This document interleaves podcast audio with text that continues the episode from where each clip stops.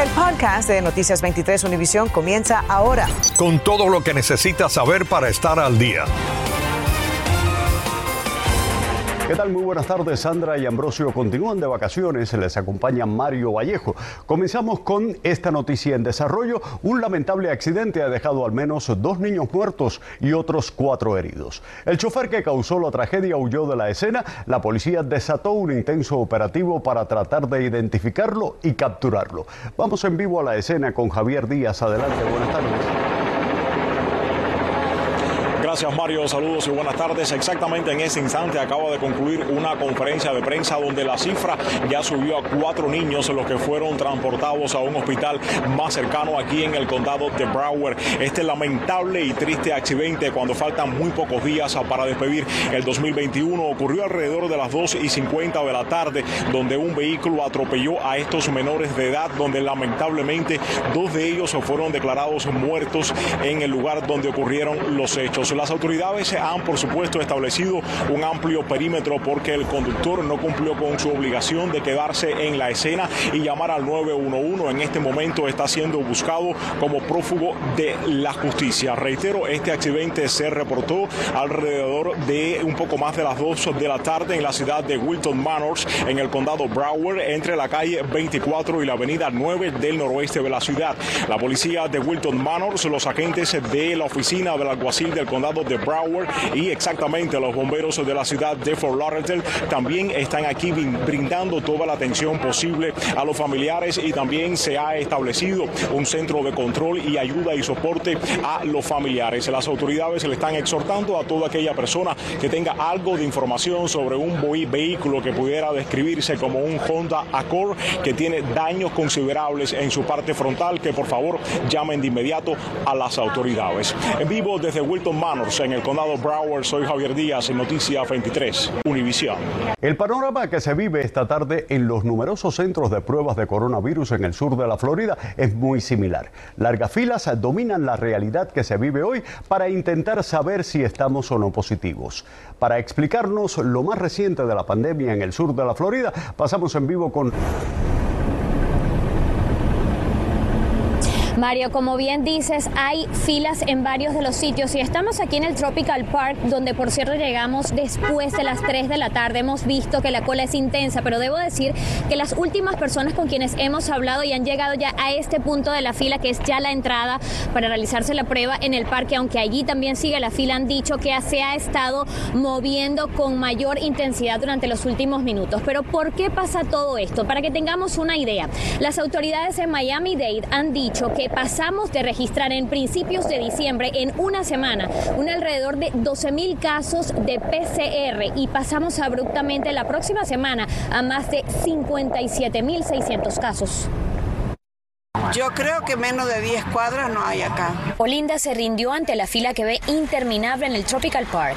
Dice que viene del Salvation Army, otro centro de pruebas de COVID donde también intentó hacerse la prueba sin éxito por la larga espera. Desde el viernes que estamos tratando y imposible. ¿Cómo se siente? Bien, pero bueno, siempre para precaución. Las largas líneas parecen ser el panorama que se repite en los centros de pruebas más populares como el Babcock Park de Hialeah y también el C.B. Smith de Broward, en el que incluso tuvieron que cerrar la línea a la una de la tarde porque el volumen de personas ya se sobrepasaba. ¿Cómo se siente con esto de las líneas que hay? Ah, horrible horrible. Llegué aquí desde las 3 y mira ahora ya. Hay alta demanda de pruebas durante las fiestas ahora que cerca de 33 mil casos de COVID se reportaron en Florida. En las filas se unieron quienes tienen síntomas, tuvieron contacto con positivos y también viajeros ansiosos de salir a sus destinos, como estos franceses que se disponen a regresar a su país. Las colas son largas, pero se siente bien porque podemos tener resultados pronto, muy diferente a como es en nuestro país. El reporte del Departamento de Salud de Florida señala que hay 2.302 personas hospitalizadas con COVID en hospitales locales. Bueno, y una vez más la recomendación es que haga una revisión de las opciones que tiene cerca de su casa antes de salir. Algunas ciudades han eh, pues colocado centros nuevos y también en algunos laboratorios privados puede realizarse la prueba llevando su seguro de salud. Es lo que les tengo en vivo desde el suroeste de Miami-Dade. Raine Anciani, Noticias 23, Univisión. Gracias, Reine. El condado de Broward restableció desde este lunes el mandato del uso de las mascarillas en todas las instalaciones públicas. Tanto visitantes como empleados deberán usarlas. De hecho, los empleados nunca suspendieron su uso. La medida responde a la propagación de la variante Omicron. Se incluyen además los visitantes que requerirán acceder a los edificios gubernamentales. Cientos de residentes acudieron este lunes a varias bibliotecas públicas de Miami-Dade, donde se entregaron de manera gratuita pruebas caseras de coronavirus. Las autoridades informaron esta tarde que cuando se agoten no se ofrecerán más hasta que el estado de la Florida suministre otro cargamento enviado por el gobierno federal. Hasta ahora Miami-Dade ha ofrecido cerca de 100.000 pruebas. Alina Yanis estuvo hoy en uno de los sitios de distribución. Así se encontraban las personas en la fila de repartición de pruebas caseras de COVID-19 en la biblioteca de Westchester en Miami-Dade, al igual que en la del norte de Dade. No, llegamos a las 7, pero pensé que iba a verme, que iba a ser por el carro, no por, no por eh, de pie las personas. Este señor llegó cerca de las 4 de la mañana a Westchester y repartía café horas antes de que comenzara la repartición de pruebas. Ha habido muchas filas, muchas colas, se han agotado y entonces me vi en la necesidad de, para no pasar lo que otras personas están pasando. Este fin de semana, la Florida volvió a romper récord, reportando 32.850 nuevos casos de COVID. La variante Omicron está impulsando esta pandemia a niveles que no se veían desde agosto. Sigue siendo una, una, una situación muy peligrosa porque hay tantos casos ahora y es tan contagiosa este Omicron. Y dado el alto riesgo de contagio, los residentes del condado ahora buscan pruebas caseras para tratar de evitar la necesidad de encontrarse en filas de espera como la de Tropical Park. Este tipo de prueba como el BNX Now está buscando la proteína del virus y las cantidades tienen que estar muy altas para detectarla. Mientras que si usas un PCR, entonces estás amplificando el virus y puedes detectar niveles mucho más bajos y saber que una persona está positiva cuando el Bianex Now puede ser que esté negativo. Les informó Alina Yanis, Noticias 23, Univision. Infórmate de los principales hechos del día. En el podcast de Noticias 23, Univision.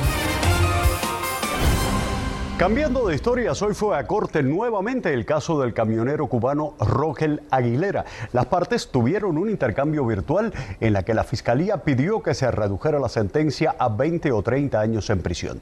Jerry Padura nos cuenta cuál fue la decisión del juez ante la solicitud de la fiscalía. La sentencia de Rogel Aguilera Medero será reconsiderada el próximo mes.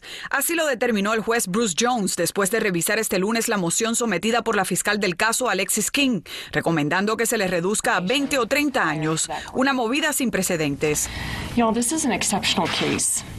Este es un caso excepcional y requiere un proceso de igual forma. Es debatible que haya sido una negligencia culposa, pero no merita esta sentencia y el público se da cuenta de que los actos no justifican este tipo de sentencia. El camionero cubano fue sentenciado a 110 años de cárcel el pasado 13 de diciembre, una condena que el propio juez admitió no quería dictar, pero la legislatura estatal lo ataba de manos. Yo estuve muy mal hasta ahora que más o menos ya em, veo el apoyo de todos los países, veo que todo el mundo está eh, defendiendo esta causa injusta. En tan solo dos semanas, casi 5 millones de personas firmaron una petición pidiéndole al gobernador del estado de Colorado clemencia, pero hasta el momento no ha habido pronunciamiento. Pero yo me sospecho que el gobernador Poles del estado de Colorado no va a tomar acción sobre la petición de clemencia hasta que vea el resultado de la modificación de la sentencia a nivel de corte. ¿Qué puede hacer el gobernador? ¿Lo puede perdonar? En el momento que baje a de 20 a 30 años, donde en teoría él pueda aspirar a una libertad condicional después de 10, 15 años de cárcel.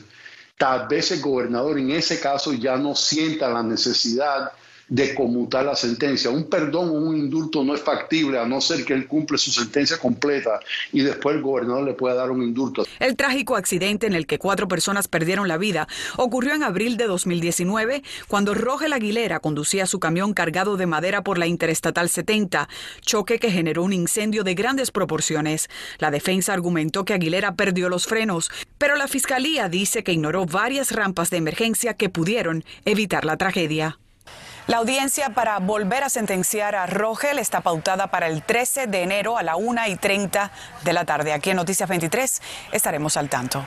Jenny Padura, Noticias 23, Univisión.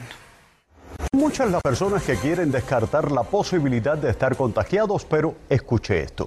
María Fernanda López habló con el padre de una joven quien, ante la necesidad de tener los resultados para poder viajar, se realizó dos pruebas en lugares diferentes y para su asombro los resultados fueron distintos. Mientras el Departamento de Salud reporta que los casos de COVID continúan en aumento en el sur de la Florida, algunos ya expresan dudas sobre las cifras ante experiencias vividas con las pruebas. Mi hija tenía un viaje programado a Francia la semana pasada. Fuimos a un primer centro, el que se encuentra en el Aventura Mall.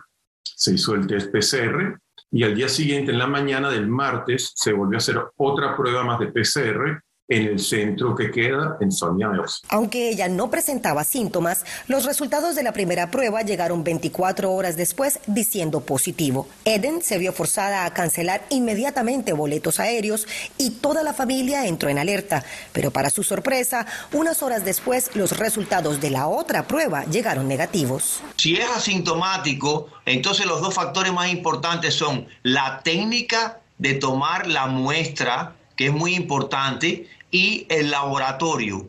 Quizás en donde falló el punto fue en el laboratorio donde está dando o un falso positivo o un falso negativo. Las pruebas se analizaron en el mismo laboratorio, de modo que uno se pregunta, ¿será que se hicieron en dos máquinas distintas y una máquina está mal calibrada? La recomendación entonces, ¿cuál sería para esta persona que tuvo esas dos pruebas PCR que no compaginaban. Lo correcto es mantenerse aislado, protegido, con mascarilla en su casa, esperar unos días y repetirse un tercero. Según el más reciente reporte, en Miami-Dade hay un 17% de positividad y un 19% en Broward. Yo personalmente no sé qué pensar. No sé cuál de las dos pruebas, cuál de los dos resultados fue el resultado en el cual tenemos que creer o podemos creer y obviamente esto por extensión, uno se pregunta si los cientos de miles de pruebas o millones de pruebas a estas alturas, ¿qué porcentaje de esas pruebas son verísicas, son veraces o no? Imposible saber. Informó María Fernanda López, Noticias 23, Univisión. Esta tarde la madre de un prisionero político cubano hace un llamado a las familias de quienes están en la misma situación para que se unan. Su hijo fue condenado a 30 años en prisión acusado de sedición. El subsecretario de Estado para Asuntos del Hemisferio Occidental de Estados Unidos exigió al gobierno de Cuba la excarcelación de los presos políticos que participaron en las protestas del 11 y 12 de julio en la isla, en un mensaje en el que calificó los procedimientos penales contra los manifestantes como una farsa judicial. Hasta el momento se ha documentado la ejecución de 46 procesos judiciales sumarios y juicios ordinarios a 204 personas. Es una gran injusticia la madre de Dairon Martín hizo público un video en el que rechaza la sentencia de 30 años de privación de libertad a la que fue sentenciado su hijo acusado de sedición. Estoy haciendo este video con, con un gran dolor como madre para exigir la libertad de mi hijo Dairon y todos los presos que injustamente menores de edad que tienen en las cárceles. La madre del preso político cubano hizo un llamado a los familiares de otros cubanos con procesos judiciales similares para que se unan y exijan justicia. Que se unan toda la familia, porque todos tenemos un familiar. Que se una para pedir libertad por nuestros hijos, por nuestros familiares. Recientemente, Bárbara Farrat, la madre de Jonathan Torres Farrat, otro de los presos del 11 de julio, fue detenida por exigir la libertad de su hijo. Días antes había dicho. A la ONU, al Parlamento Europeo, que son los únicos que ya pueden hacer por nosotros, ya que entonces ya por lo legal aquí, en este país, no va a suceder nada. Durante la semana del 20 al 24 de diciembre estaban programados los juicios contra 55 de los manifestantes del 11 de julio en varias provincias del país. A estos se suman 108 que ya fueron juzgados en semanas anteriores. Vecinos de la playa de Baracoa en Artemisa difundieron y documentaron en videos cómo un grupo de balseros logró abandonar el país en los últimos días sin que los guardacostas lograran impedírselo. Los videos también mostraron a agentes de la policía cubana bajándose de camiones y portando machetes porque el pueblo de Baracoa estaba saliendo a las calles después de la salida de los balseros y temían que comenzaran más manifestaciones. Entre tanto, un grupo de balseros cubanos llegó a los Cayos de la Florida este domingo, según se escucha en la grabación. Salieron desde el sábado desde Playa Baracoa, en la provincia de Artemisa. Las autoridades los tienen bajo custodia. Versiones extraoficiales indican que se trata de seis personas, incluyendo una niña de 10 años. En otros temas, la policía busca al responsable de un accidente de tránsito que cobró la vida de un ciclista de unos 40 años. El incidente ocurrió esta mañana en la avenida 12 y la calle 48 del noroeste de Miami. El conductor huyó de la escena en un automóvil Nissan color negro. Entre 2014 y 2016 se fue fabricado el auto. Este tiene daños en la parte delantera. La víctima aún no ha sido identificada. Hoy finalmente compareció en corte Marvin Green, el hombre que quedó captado en cámara golpeando a un niño de tres años en una farmacia de Alapata. Green recibió una fianza de 10 mil dólares y está acusado de agresión agravada a un menor. El hombre se había negado a comparecer ante un juez este domingo. Bienvenidos a la información deportiva. Los Miami Dolphins se enfrentan hoy a los Saints al acecho de uno de los puestos en el wild card para entrar en la postemporada, en lo que debe ser un juego dominado por la defensa. Ambos equipos llegan al Caesars Superdome de New Orleans con idéntico récord de 7 y 7, jugando muy bien en ese departamento. Para la defensa miamense, detener la corrida de Alvin Kamara será vital, mientras que la conexión entre Tua Bailoa y su recibidor por excelencia, Jalen Waddle, podría marcar la diferencia de un encuentro que no augura muchos puntos. Con el regreso a la acción de Jimmy Butler y Caleb Martin, el Miami Heat logró ayer su tercer triunfo consecutivo y quinto en los últimos seis desafíos. Ambos lideraron la ofensiva con idénticas cifras de 17 puntos, mientras que el gigante Omer Seven volvió a tener una gran jornada con 16 cartones y más importante aún, 15 rebotes, demostrando un dominio bajo las tablas que ha ido progresando con cada encuentro. Ahora con récord de 21 victorias y 13 derrotas, el equipo ocupa la cuarta posición en la división del Este, a dos juegos y medio del líder los Nets de Brooklyn, quienes se han mantenido en la cima por el último mes y medio. Mañana cerramos la estadía en casa recibiendo a los Washington Wizards. Ernesto Clavelo de Deportes 23. Y hasta aquí esta edición de Noticias 23. Gracias por estar con nosotros a todos. Gracias por la sintonía. Buen provecho. Buenas tardes. Acabas de escuchar el podcast de Noticias 23 Univisión. Puedes descubrir lo mejor de los podcasts de Univisión en la aplicación de Euforia o en univision.com diagonal podcasts.